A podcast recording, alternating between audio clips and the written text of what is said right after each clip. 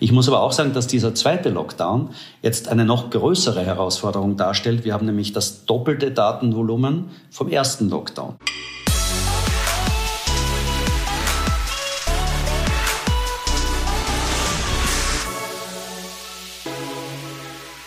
Das war Hannes Ametsreiter und Hannes ist der Geschäftsführer von Vodafone Germany. Und da dieser großartige Podcast mit Namen Digitale Vorreiter, dein Podcast zur Digitalisierung von Vodafone kommt, ist es mir natürlich eine besondere Ehre, Schrägstrich Erwartungsdruck, so einen spannenden Gast bei mir zu begrüßen. Mit Hannes spreche ich heute unter anderem über das krasse Wachstum, welches die Netznutzung in der Corona-Krise hatte und wie Vodafone damit umgegangen ist, ähm, warum Kommunikation für Hannes das wichtigste Management-Tool ist und welche Menschen Hannes digital faszinieren und vor allen Dingen auch warum. Ich bin Christoph Bursek und ich habe viele Fragen über Business-Themen, über Vodafone, über Produkte und über Hannes Ausblick in die Zukunft zusammengestellt. Ja, nicht jeden Tag habe ich die Chance, mit einem Geschäftsführer zu sprechen, der über 16.000 Mitarbeiter und ich glaube, über 10 Milliarden Euro Umsatz verantwortet. Mein Tipp an den Zuhörer, klick jetzt sofort auf den Abo-Knopf, denn ich habe schon so viel von unseren Gästen gelernt und wir bekommen regelmäßig das Feedback, dass es euch da draußen genauso geht. Jetzt zu dir, lieber Hannes. Danke dir für deine Zeit. Herzlich willkommen in, ja, quasi in eurem Podcast. Ich freue mich, lieber Christoph, in dem Podcast dabei zu sein und freue mich jetzt schon auf die Fragen. Super. Seit wann bist du bei Vodafone und äh, ja, was hast du davor gemacht? Oder ist es dein erster Job? Seit circa fünf Jahren, also nein, nein, ist nicht der erste Job. Ähm, ich bin jetzt seit etwas mehr als fünf Jahren bei Vodafone Deutschland und eben auch im Gruppenvorstand vertreten. Davor war ich sehr lange auch in der Telekommunikation, nämlich 19 Jahre in Österreich, wie man vermutlich auch sofort hört. Ähm, bei Telekom Austria war dort Group CEO ähm, für circa sechs Jahre und davor eben äh, habe ich diese wahnsinnig dynamische Entwicklung mitgemacht, die es im Telekommunikationsmarkt gegeben hat. Und davor war ich bei Procter Gamble im Fast Moving Consumer Goods. Und wiederum davor habe ich studiert in Österreich und in den USA. Das war sehr, sehr tabellarisch, sehr gut zusammengetragen. Ähm, Vodafone in Zahlen, falls du im Kopf hast, gerne so ein bisschen Gesamt- und Business-Zahlen getrennt. Wo steht ihr? Wie viele Mitarbeiter habt ihr? Ähm, was, ist eu, eu, was sind eure aktuellen Zahlen? Ja, also es gibt natürlich verschiedene Ebenen, äh, die man von Vodafone beschreiben kann. Ich finde immer beeindruckend äh, zu erleben, wie groß ist eigentlich die Vodafone-Gruppe. Die Vodafone-Gruppe ist äh, der zweitgrößte ähm, Telekom das zweitgrößte Telekommunikations-Mobilfunkunternehmen der Welt äh, und auch das internationalste der Welt. Wir sind in über 22 Ländern mit eigenen Firmen aktiv. Ähm, und das spiegelt sich natürlich auch immer wieder und auch in Deutschland. Also wir haben am Campus in Düsseldorf über 70 Nationalitäten vertreten, die dort wirklich am Campus sind. Wir ähm, haben eine Größe von, du hast schon gesagt, über 11 Milliarden Umsatz, circa 16.000 Mitarbeiter in Deutschland. Weltweit sind es über 110.000. Also das ist schon äh, einer der größten Telekommunikationskonzerne der Welt. Und wir sind hier äh, riesig, was die Kundenanzahl betrifft. Also allein in Indien haben wir äh, 400 Millionen Kunden. Und äh, daher diese, diese äh, Größe und Internationalität prägt einen Konzern. Und wir sind hier als Vodafone sicher sehr international und sehr international geprägt. Und wir lieben auch diese Diversität, die es gibt, diese Unterschiedlichkeit, diese unterschiedlichen Perspektiven. Und ähm, Deutschland, Vodafone Deutschland ist ein echtes Powerhouse für Digitalisierung. Also wir sind diejenigen, die Gigabit nach Deutschland gebracht haben und es weiter noch bringen. Wir sind diejenigen, die Glasfaser Fiber to the Home bauen. Wir sind diejenigen, die als erste 5G gestartet haben in Deutschland. Also diese Dynamik zu erzeugen, einfach das Land voranzutreiben finde ich großartig und finde ich wichtig. Und äh, ich glaube, da hatte Vodafone wirklich eine wichtige Aufgabe übernommen. Vorher war das ein bisschen verschnarcht und jeder hat gesagt, 50 Megabit sind genug. Und wir haben gesagt, das ist nicht genug, sondern wir reden von Gigabit und es ist die Unterkante. Und wir wollen dann mehr, weil wir an eine Zukunft glauben, die datengetrieben ist, wo Technologie eine Rolle spielt. Und zwar eine Technologie, die den Menschen unterstützt. Und ähm, Daher ein etwas progressiverer Blick auf die Welt und ein bisschen Frischluft ins Land, äh, das aber letztlich gut tut, das den Firmen gut tut, das den Menschen gut tut. Und äh, ich glaube, diese Challenger-Rolle, die haben wir nicht schlecht ausgefüllt und die wollen wir auch weiter einnehmen, um einfach Dinge voranzubringen. Weil ich glaube, das Land hat es verdient und die Menschen haben es verdient. Und äh, wenn wir ein kleines Stückchen hier beitragen können, dann sind wir da schon ganz happy dabei. Ich hatte mich in der Vorbereitung so ein bisschen versucht einzulesen und habe auch ganz für mich lustige Assets gefunden, die ihr habt, wie zum Beispiel, ich glaube, aber tausende von Funkmasten natürlich, die irgendwie zu euch gehören. Ähm, als du bei Vodafone angefangen hast, was, was für Assets, was für Bestandteile der Firma sind dir da aufgefallen, wo du sagtest, ah, das ist ja spannend, wusste ich gar nicht, dass wir sowas haben? Na gut, die Funkstationen hatten wir immer schon. Es sind nur jetzt noch mehr geworden, deutlich mehr, weil wir auch mit 4G und 5G deutlich ausgebaut haben.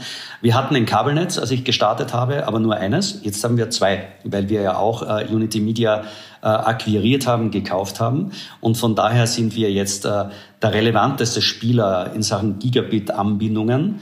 Wir haben 22 Millionen Haushalte mit einem Gigabit angeschlossen. In äh, nächsten 18 Monaten werden nochmal zwei, drei Millionen folgen. Und wir haben damit zwei Drittel aller Haushalte in Deutschland mit einem Gigabit-Anschluss versorgt.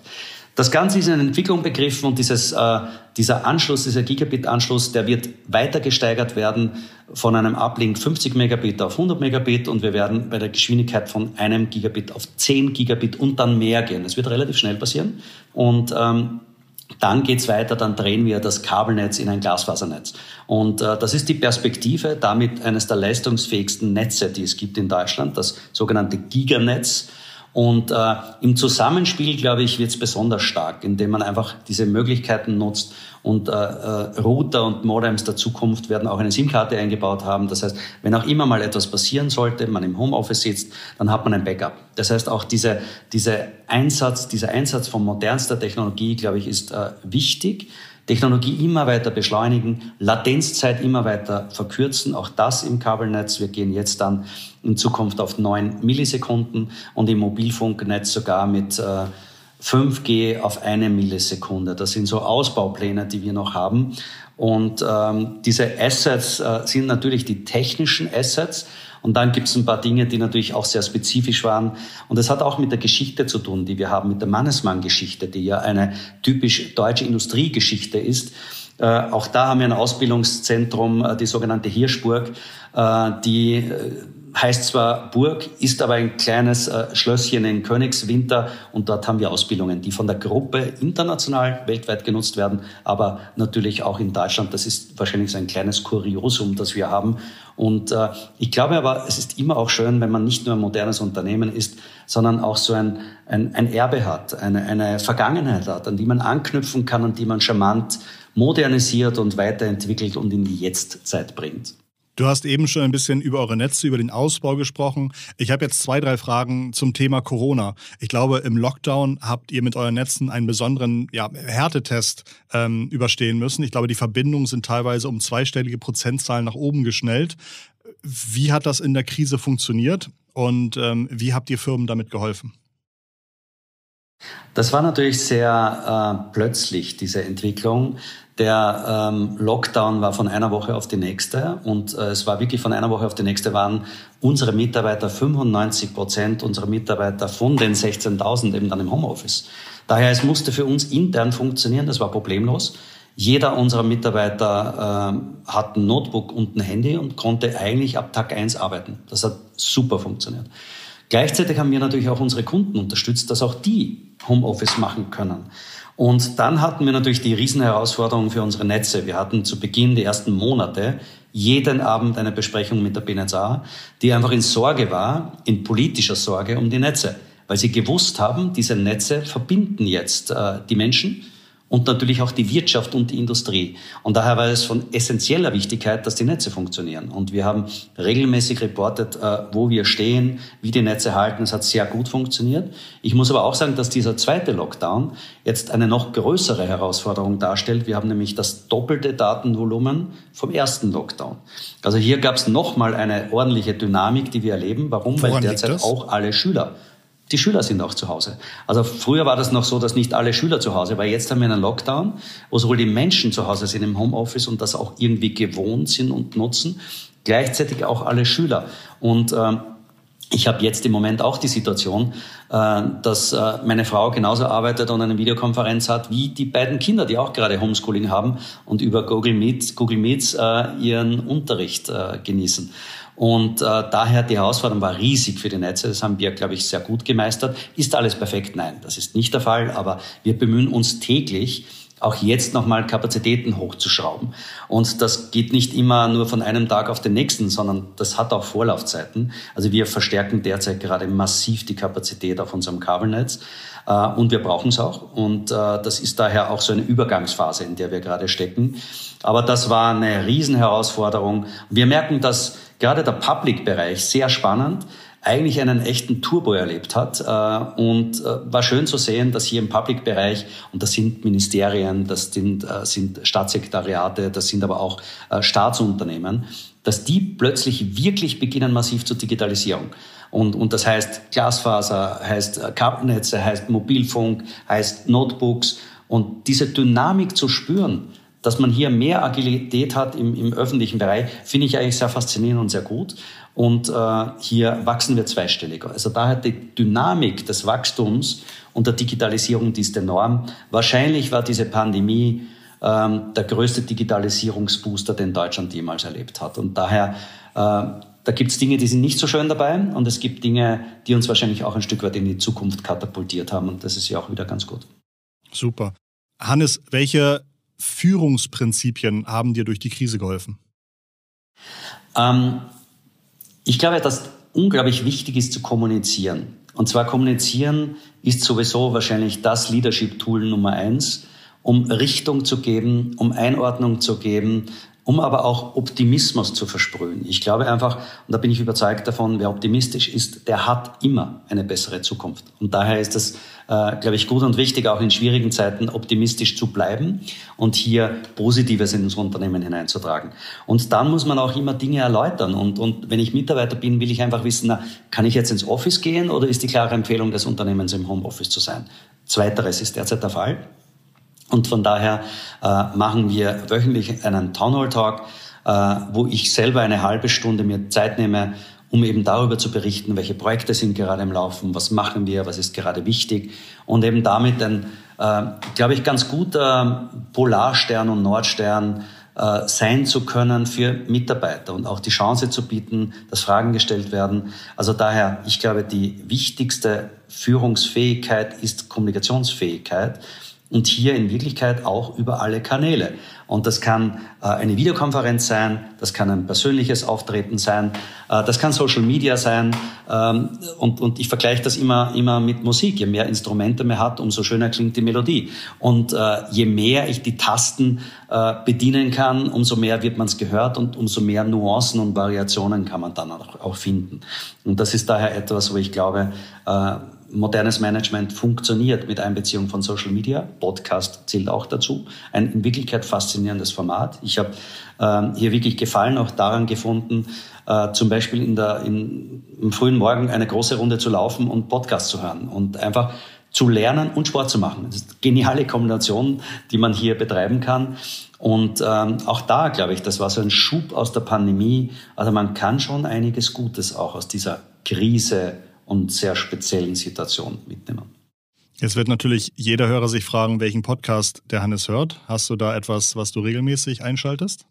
Ja, also ich höre äh, sehr gern Gabor Steingart, äh, weil ich einfach glaube, er ist wirklich einer, der äh, gesellschaftliche Entwicklungen leserscharf ähm, analysiert und auch seine Schlüsse zieht und auch sehr spannende Gäste hat, um verschiedenste Themen von verschiedensten Perspektiven zu beleuchten. Also das finde ich äh, ist, ist etwas, äh, wo man wirtschaftlich lernt, aber eben nicht nur Wirtschaft, sondern auch gesamtgesellschaftliche Themen äh, beleuchtet werden. Und das finde ich spannend und, und sehr gut aufbereitet und kenne Gaber natürlich auch aus seiner Zeit aus Düsseldorf und finde, dass Pioneers macht das ganz hervorragend.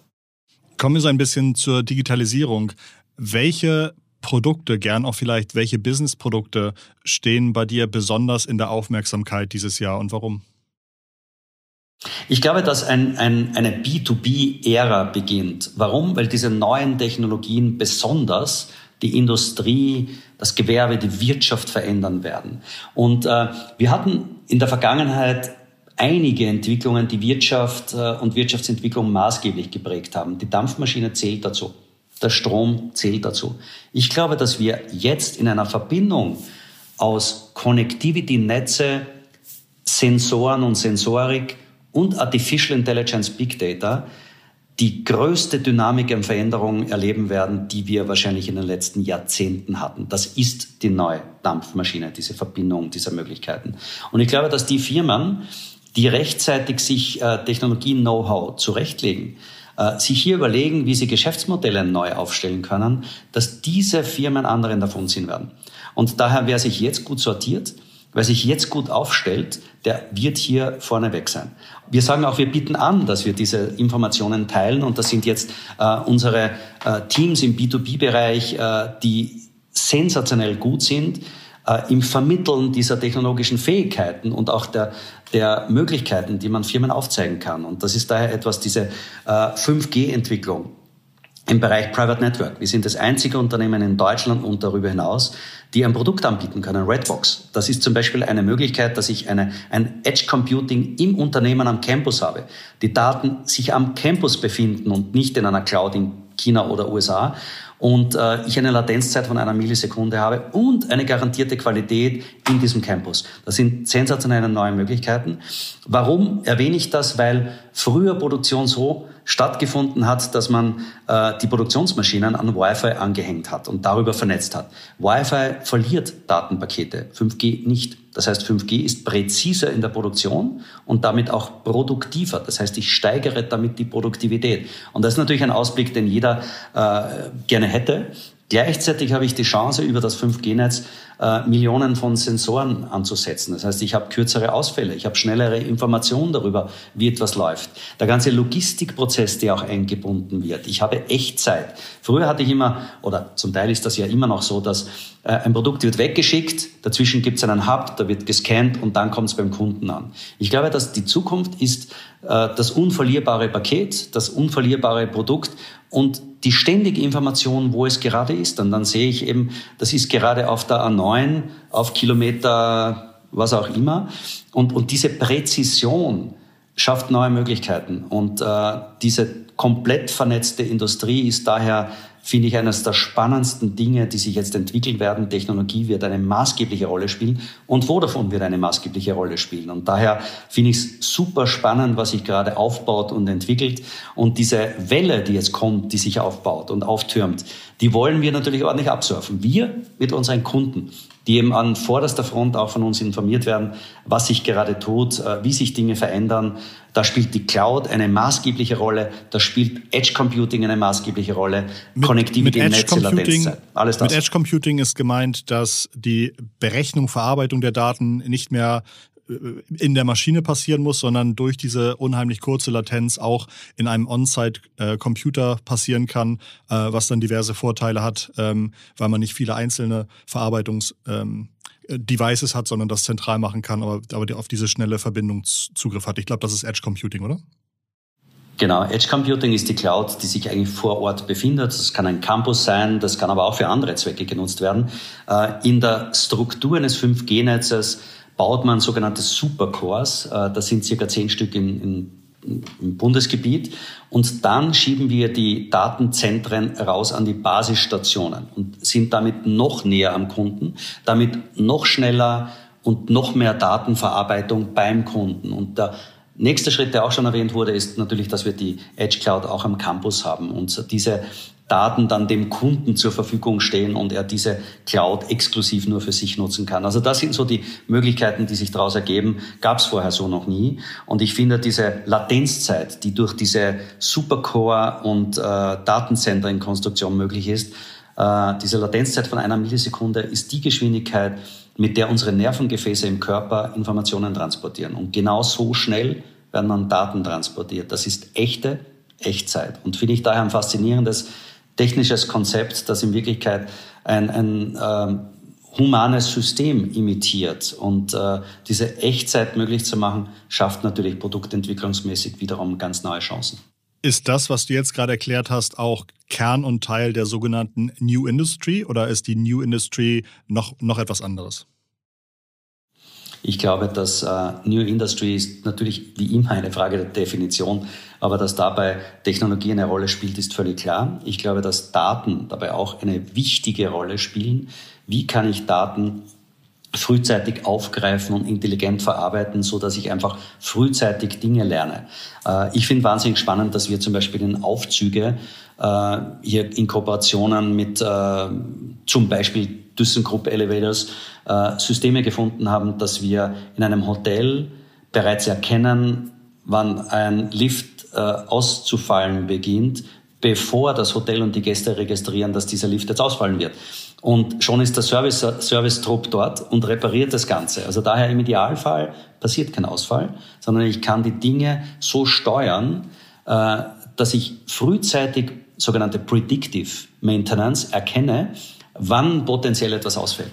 Dazu brauche ich Sensorik, das habe ich vorhin schon erwähnt.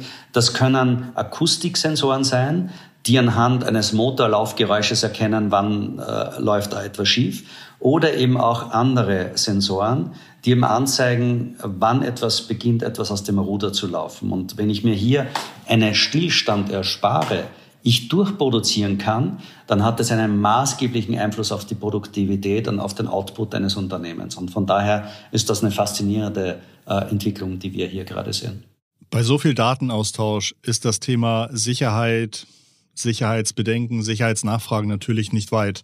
Wie, wie könnt ihr dafür sorgen, dass die Daten, die Systeme eurer Kunden sicher sind oder sicher bleiben? Äh, das Thema Sicherheit ist natürlich ein sehr, sehr breites Thema und es gibt viele Tools, die man verwenden kann. Da spielt Software natürlich eine maßgebliche Rolle.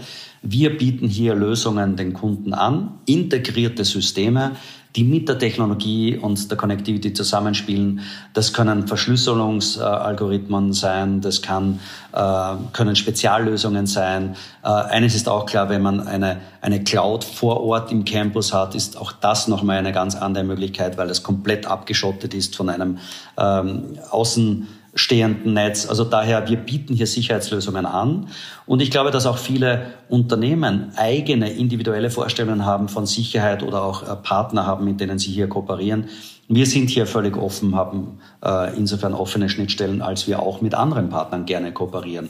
Und daher wichtig ist, äh, einen Ansatz zu erfüllen, der dem Kunden wichtig ist. Und hier kann man die Levels auf alle äh, Stufen stellen. Es gibt auch im, im Cloud-Bereich Datenzentren, die besondere äh, Herausforderungen schaffen, bis hin zu Atombombenfest und, und äh, also alle Stufen dazwischen, von schnell und günstig bis super safe und super sicher.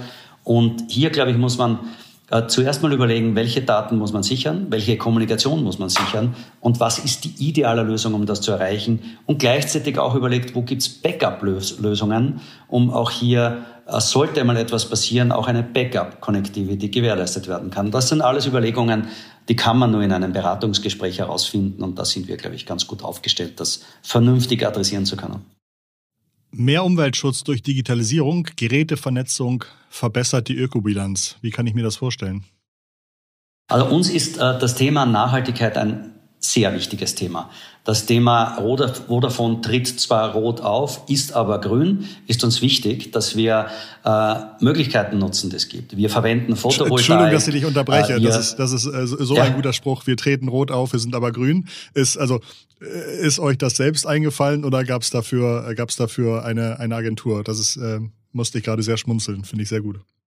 Das ist, ist mir jetzt im Moment eingefallen. Äh, aber, äh, aber es ist auch ja. so, äh, dass wir hier echt viele Aktivitäten starten. Und wir bauen dieses Jahr noch 500 Windräder auf Mobilfunkstationen.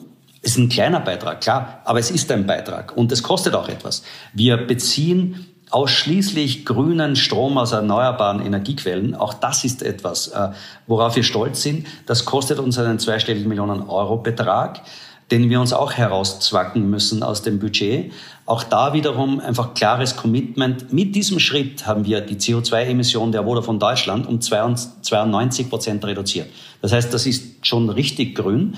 Und äh, da wollen wir aber weitermachen. Wir haben Plastik eliminiert aus allen Shops. Wir haben äh, Programme gemacht, wo jeder Mitarbeiter die Chance hat, seinen CO2-Footprint zu berechnen anhand verschiedenster Dinge. Wir haben äh, die Menüs in der Kantine umgestellt und mehr vegetarische Gerichte reingebracht. Es sind diese vielen kleinen Dinge, die insgesamt dann die Dinge und die Entwicklungen verändern. Daher sind wir stolz drauf. Und Digitalisierung kann da natürlich eine Rolle spielen, indem ich Dinge vernetze, äh, Nutzung bewusster mache. Wir treiben das Ganze jetzt auch rein zu Lieferanten, zu Kooperationspartnern, indem wir sagen, so, wir wollen grün sein, aber wir wollen auch, dass du, lieber Lieferant, grün bist. Und wenn wir äh, ja, unterscheiden können und uns entscheiden können zwischen Lieferant 1 und 2, dann nehmen wir Lieferant 2, wenn der grüne ist. Und äh, das ist daher auch etwas, es geht nur im Zusammenspiel und im Ökosystem. Und das ist daher für uns auch etwas, wo wir mit einer Sensorik, mit dem Internet der Dinge, mit IoT, mit Narrowband IoT zum Beispiel hervorragend unterstützen können, um Dinge intelligenter zu machen. Ein Beispiel ist, wenn ich zum Beispiel äh, Mülleimer entleere bei einer Deutschen Bahn oder in anderen Bereichen, dann ist auch das eine Chance, dass ich mit einer Sensorik herausfinden kann, wann ist so ein Mülleimer voll und wann soll er abgeholt und ausgeleert werden und wann ist es noch nicht notwendig. Und damit kann ich eine Logistikkette äh, einfach besser koordinieren. Das sind nur so kleine Beispiele auch. Aber wie gesagt, die, die, die Kraft entsteht aus den kleinen Schritten. Und ähm, wenn man da viele kleine intelligente Schritte macht, dann gibt das letztlich den Erfolg in den Entwicklungen und auch für Unternehmen. Und daher ist uns das äh, ein sehr wichtiges, auch wenn es kleine Schritte sind. Jetzt haben wir ein bisschen über Vodafone gesprochen. Wir haben ein bisschen über eure Produkte gesprochen. Podcast ist auch ein sehr persönliches Medium, sehr, äh, sehr nah oft am Kopfhörer. Deswegen möchte ich auch gerne noch so ein paar Sachen über dich erfahren. Ähm, wenn du momentan, glaube ich, habt ihr ja eh Homeoffice, deswegen bist du jetzt momentan nicht so oft im Büro vielleicht. Aber wenn du Feierabend hast, bist du dann bewusst eher nicht digital unterwegs ähm, oder ziehen sich mobile und digitale Devices durch dein ganzes Leben?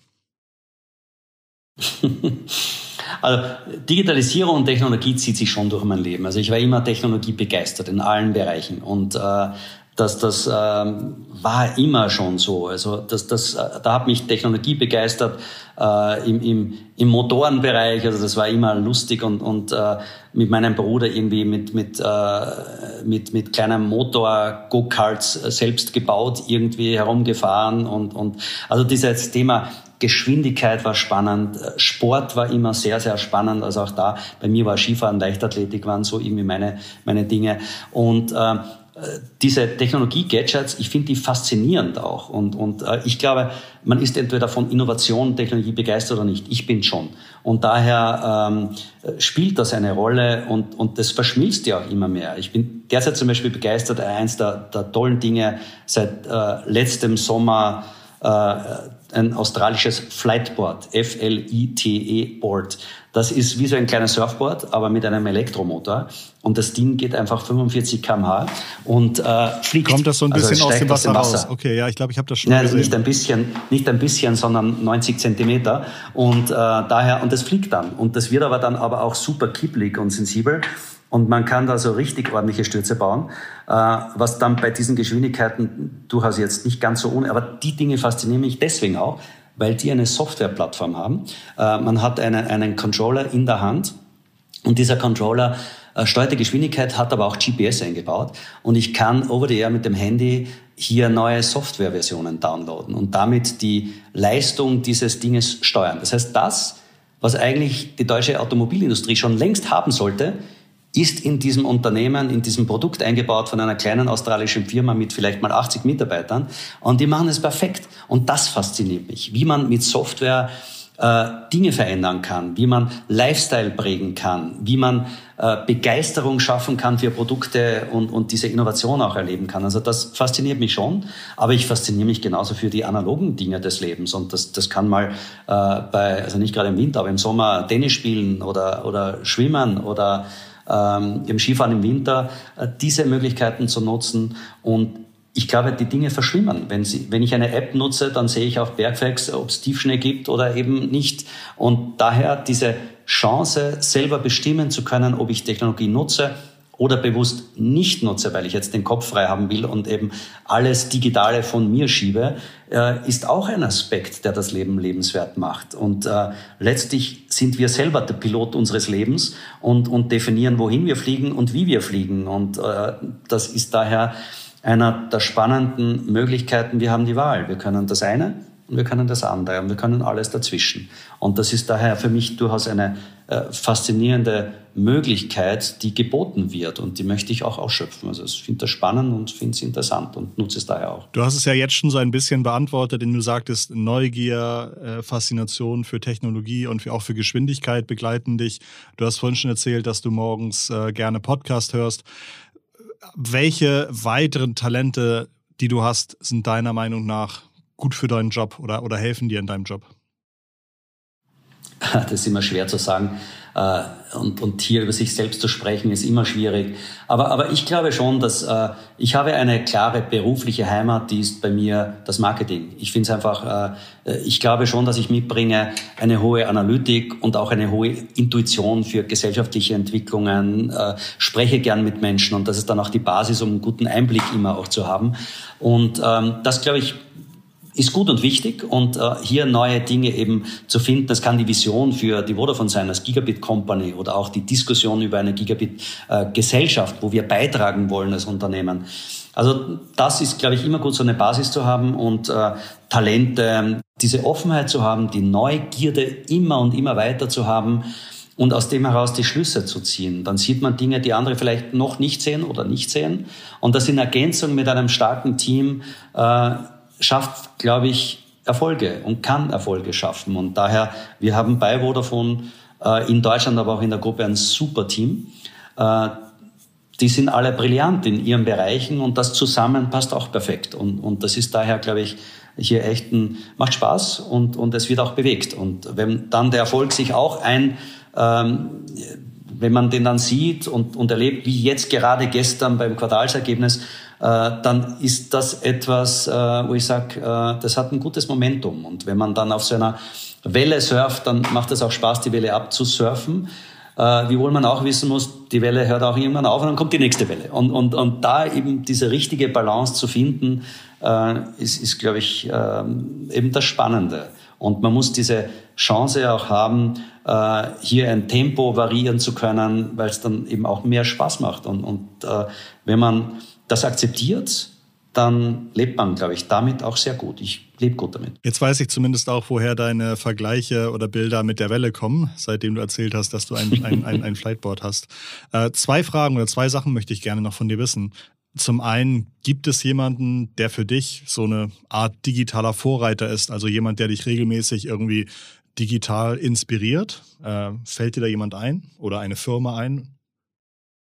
Ja, also ich glaube, dass äh, Mentoren in einem Leben und auch Berufsleben immer eine Rolle spielen. Und da finde ich einige, äh, die faszinierend äh, ihre Unternehmen aufgebaut haben.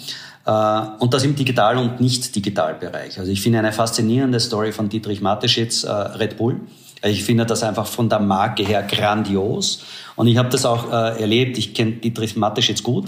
Und äh, daher auch diese Entwicklung, die das Unternehmen gen genommen hat, finde ich faszinierend. Und nach Jahrzehnten immer noch die Nummer eins weltweit zu sein und trotzdem immer noch stark zu wachsen, finde ich brillant. Ähm, das ist die eine, äh, die, das eine Unternehmen und, und, und äh, der eine Mensch, den ich hier faszinierend toll finde, wie er es gemacht hat, nämlich vor allem das Wie äh, und auch die Ergebnisse. Und das andere ist dann schon auch, ich hatte ja das Glück, Elon Musk zu treffen und der ist wahrscheinlich für schon sehr viele auch jemand, wo man sagt, wow, das ist wirklich ein Mensch, der treibt Innovation und er hat eine Radikalität in seinen Ansätzen, die bewundernswert ist. Der ist wirklich einer, der setzt den letzten Cent und setzt alles. Und er riskiert, wenn das schief geht, dass er alles verliert. Und wie viele von uns nehmen so ein Risiko, dass sie bereit sind, alles zu setzen und alles zu verlieren? Das und je besser es einem geht, umso weniger macht man's. Und, und, und das ist daher etwas, da habe ich riesigen Respekt davor, dass jemand so kompromisslos agieren kann, wirklich alles zu setzen, alles zu geben. Und die Art und Weise, wie er denkt als Ingenieur, das analytisch runter zu deklinieren. Und er kommt von einem Thema Elektroauto auf eine Mond- und Marsrakete, dann bohrt er Löcher in die Erde mit der Boring äh, Company, Unglaublich. Und, und, und, und äh, trotzdem immer mit einer Logik. Und ich fand bewundernswert im Gespräch mit ihm, wie er gesagt hat, in vier Jahren werden äh, Flugzeuge mit Elektromotor unterwegs äh, sein. Wir brauchen 400 Watt. Jetzt haben wir 300, es dauert drei, vier Jahre, dann sind wir dort. Und wenn wir 50 Watt mehr haben, dann verdoppeln wir die Reichweite. Wo ich sage, wow, Habe ich so noch nie überlegt, aber leuchtet irgendwie ein. Und, und das finde ich faszinierend. Diesen Mut zum Risiko und zur Innovation. Das eine braucht das andere. Und dann eben auch diese Kompromisslosigkeit, Dinge umzusetzen mit einem sehr starken Team. Auch mit einer gewissen Besessenheit, auch das braucht es vermutlich, äh, Dinge anzutreiben, zu entwickeln und zu machen. Danke, auch danke für die Einordnung. Jetzt hast du eben schon gesagt, ähm, Radikalität in der Entscheidung. Falls du morgen äh, unbedingt dir eine neue Branche aussuchen müsstest, auch unabhängig vom Gehalt, gibt es irgendeinen Job, der dich heimlich ein bisschen fasziniert oder irgendeine Berufswahl oder würdest du Profisurfer werden? Also gibt es da irgendwas, wo äh, du vielleicht in einem Paralleluniversum etwas ganz anderes machen würdest? Also ich bin eigentlich sehr glücklich darüber, was ich immer gemacht habe und, und ich habe da eigentlich meinen Fähigkeiten folgen können und Talenten folgen können und das umsetzen können in einem Umfeld, äh, wo Spaß gemacht hat. Also von daher bin ich durchaus glücklich äh, in dem Bereich. Äh, und, und Sport wird in meinem Alter vermutlich nicht mehr werden. Das mache ich gern daneben. Aber ähm, ich, ich bin fasziniert eher von B2C-Märkten. Ähm, also diese, diese mehr Consumer Markets äh, finde ich spannend. Ähm, und, und ich bin da auch jemand, der ich finde weder noch größer besser, sondern ich finde spannend besser. Und, und wenn man hier Dinge entwickeln kann, was für mich wichtig ist, immer wichtig ist, ist Gestaltungsmöglichkeit. Würde ich die einmal verlieren, würde ich mich nicht mehr wohlfühlen, dann würde ich einen Wechsel machen. Und äh, daher gestalten zu können, machen zu können, etwas verantworten zu können, ist mir wichtig. Und dieser Macher sein zu können, äh, ist, ist eben etwas, was befreit. Und, und daher ist für mich Freiheit ein sehr, sehr hoher Wert. Und, und wenn man das ausleben kann äh, und auch noch die Firepower hat von Budgets, wo man auch wirklich etwas bewegen kann, oder man sieht, dass die Dinge, die man macht, gute Dinge sind und die Welt so ein Stück weit verbessern, dann ist das etwas, wo ich sage, in diesem Feld und Sweet Spot, der jetzt durchaus groß ist, äh, das, das finde ich hochinteressant und spannend. Richtig, richtig stark. Äh, ja, hab ganz, ganz herzlichen Dank für den professionellen Einblick, deinen persönlichen Einblick. Ähm, ich glaube, da war sehr, sehr viel dabei und das werden sicherlich auch die Hörer gemerkt oder gehört haben. Hannes lässt sich übrigens wöchentlich, glaube ich, wahrscheinlich die Hörerzahlen von diesem Podcast reporten. Ich habe sogar gehört noch vor den Umsatzzahlen. Daher meine Bitte an euch Hörer zu Hause, teilt diesen Podcast, denn sonst wird vielleicht eventuell mein Datenvolumen downgegradet. Ich möchte hier auf keinen Fall irgendwelche Gefahren eingehen. Schaut bitte unbedingt auch in die Episodenliste. Wir haben ganz, ganz starke Gäste zur Digitalisierung. Es gibt sicher noch die ein oder andere Episode, die euch auch sehr, sehr gut gefallen wird. Danke fürs Zuhören zu Hause. Habt eine hervorragende Woche. Wir hören uns nächsten Montag wieder. Ähm, das war Digitale Vorreiter für diese Woche. Liebe digitale Grüße von Hannes und Christoph. Ciao, ciao.